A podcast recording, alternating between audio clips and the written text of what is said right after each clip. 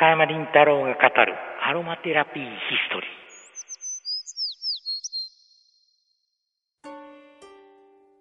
ー。アロマテラピー黎明期よりジャンバルネ博士ロバート・ティスランドマルグリット・モーリーの著作や聖辞典など30冊以上もの書籍の翻訳や執筆を手掛けた高山林太郎氏。まさにアロマテラピー界の生き字引ともいえる高山氏がアロマテラピーの歴史を語ります。移りゆく時代背景や思想と合わせて植物療法的アロマテラピーを読み解く対話型インタビュー番組です。あのですね前回までで、はい。あのそのジャンバラニ博士、えーからの流れで植物方向療法はい。というものが見直見直されというか、まあ、発見されて考え方が。でそれが現代においては、えー健康あ、えー病気になりにくい体を作るうん。ものとしては非常に有効だと。はいいう、ただまだ発展途上でね、はえー発展途上というか発展させながらうん。新しいものがどんどん発見されているうん。状態であると、はい。ではですねその精油そのものうん。おその精油そのものについて、えーやはり精精油には生まれるというかね植物ですから、原産地もあります。そうですね、うん。それが現代においてどういう状況にあるのかと、自然の方はね毎年毎年同じものが生えてくるかっていうとそうでもないんですよ。例えば白檀という木がございます。はい。英語でサンダルウッドと言います、でこのサンダルウッドからも精油を取るんです。はい。ところがこれを取って取って取りすぎてとうとうもう絶滅寸前になっちゃった。そうですか。でこれが、あの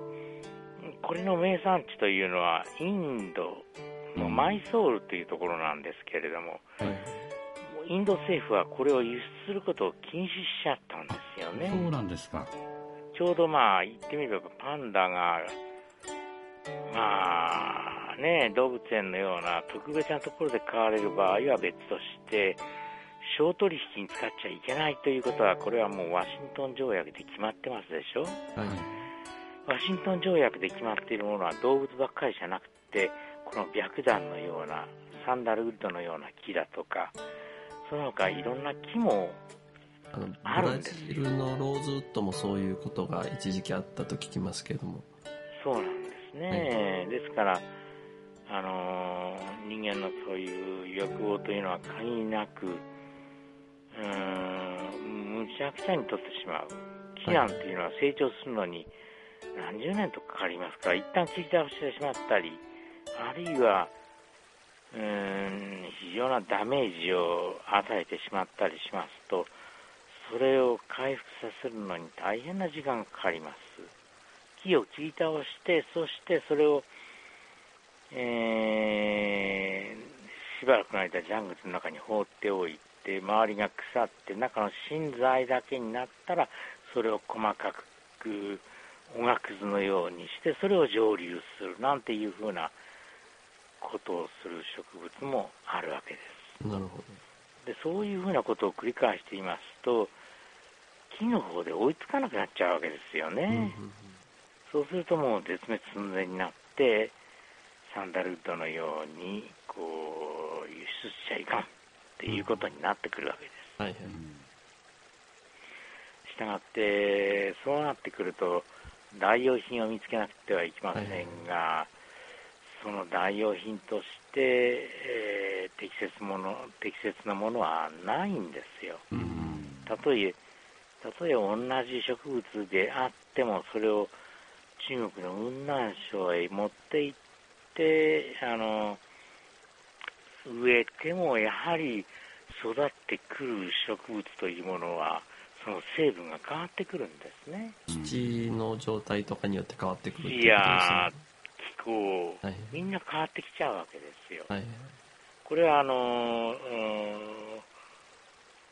私が子供の頃過ごした長野県の北の方に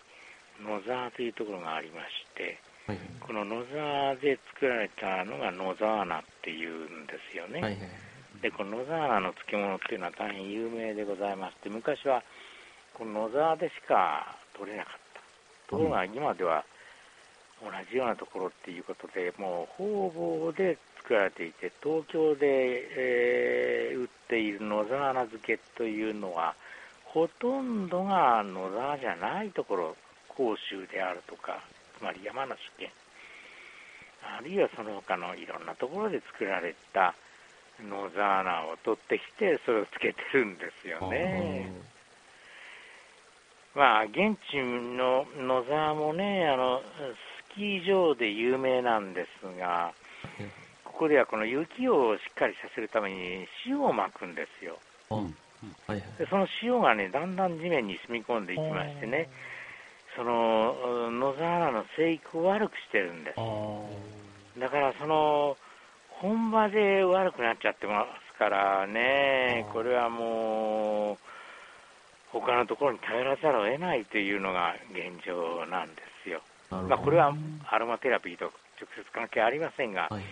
植物というものはそういうふうにデリケートなものだということをまずご理解いただきたいと、あのこのように思ってお話をしました。はい例えばこの最近こう、まあ、気候の問題が出てきたりっていうのが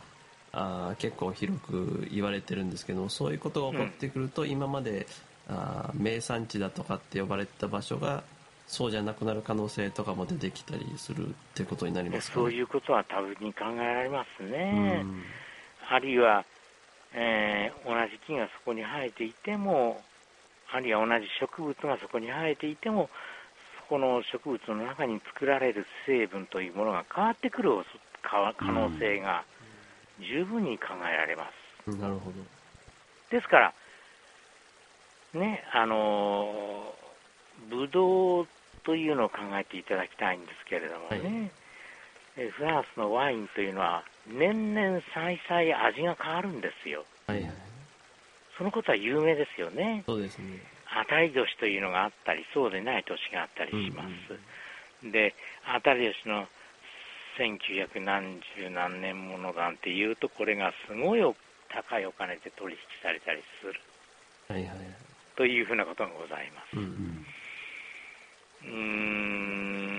ん、で、事実それが非常に美味しいんですよね。うんうんですから、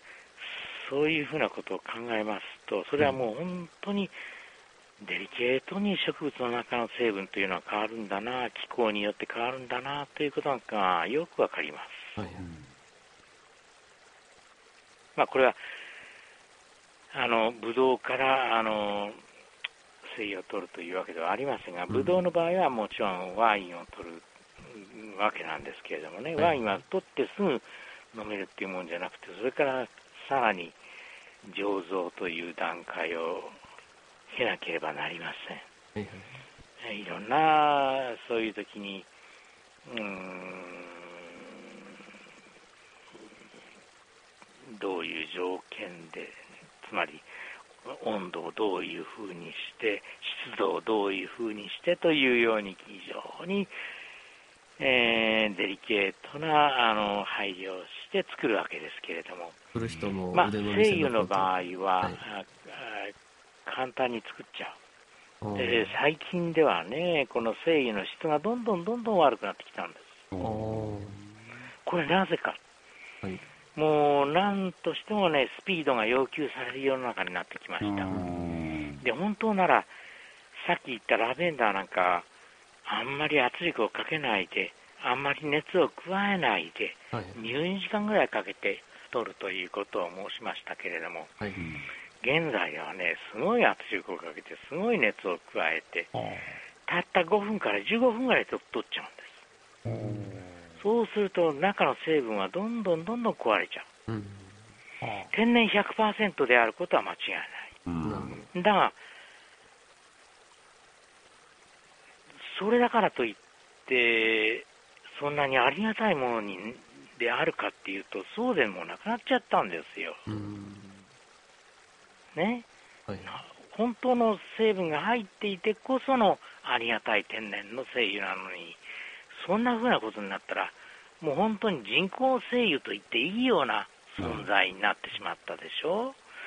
こういうのがね、まかり通っている世の中になっちゃった。うんあの最初の産地の話もあるんですけれども、はいあの産地の話とあと実際上のその出てくる精油っていうものが、うんまあ現代のね要求に対して、うん。えーどんどん変質してきてるっていうのも後半で語られてましたよね。うん。うん。あとその取り方っていうのがまた問題であるっていうことなんですよね。うん。であの、えー、林太郎語録の中でですねあの精油などの成分崇拝主義について考えるっていうですねはいはい。回があるんですけどそこであのおっしゃってたのがあの、まあ、ジャンバルネ博士の言葉を借りる形で、はい。トータルな精油を信頼しようっていう言葉が出てくるんです、まあ、成分もう途中のワインも出てきましたけれども、ん。基本的にはもう植物から取ってるからそんな一定完全に一定なものがねできるわけがない、そうそうそう。うん。ただ、えー、と多少の成分がずれたからといっても、ん。人間に対して調整する能力が、えーできないんじゃないかとかね。そういうのを疑うこと自体あの天然のものにはする必要ないんじゃないかっていうことが書かれてるんです、ちゃんとしたものであればそういうことを、うん。あののがナンセンスじゃないかっていうそうそうそう。そういうことを考えること自体がナンセンスじゃないかというのが語られてる。それというのがその成分の、えーまあ、体に入った時のお道筋とかっていうのがもうそこに含まれてる何千っていう種類の成分が複合してもう自動的に、あのそうそうそう調整して調整調整していると。はい。いう話があると。ただその調整その信じる、えー前提としてうん。正しい製法で精油を取っていればっていうのが、えー出ると。いうのが後半の話に続いていて、うん。実際ラベンダーにとってみてもあんまりラベンダー精油にとって良いというよりは、えー変なし市場の要求に対して早く出荷しなきゃいけないので、うんえー量産していると。まあ、そういった意味では香料として、うんえー使われているラ,、まあ、ラベンダーなり、えー精油なりっていうのの作り方と、うんその植物療法的に使う精油っていうのは区別した方がいいんじゃないいいんじゃないかかということですよね。ですね。で、ちょっと打足なんですけど、私もちょっとこれ気になってね、はいはいあの、実際、えーその磯を取ってる工場で、えはいはい、植物。ーそう。ですね、取ってるところで、えー化学肥料使ってません。植物100%ですって言ってるところが、ちょっとこう、作り方公開してるところがあったんで見てみたんですけど、まあ確かに早い。あラベンダーポンってってバーンっつって、4、50秒ぐらいでね、もうちょいちょいちょいちょいちょいって出始めて、ー。まああの、うん、前準備とかも含めるとそんもうちょっと時間かかるかもしれないですけど、実際上こう入れて出してっていうのは、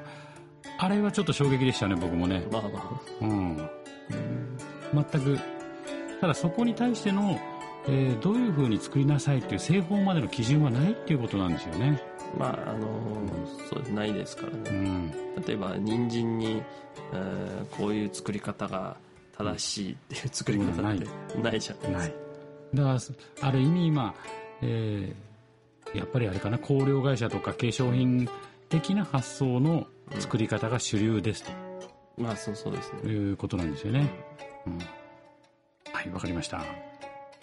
というわけでまた来週い、また来週。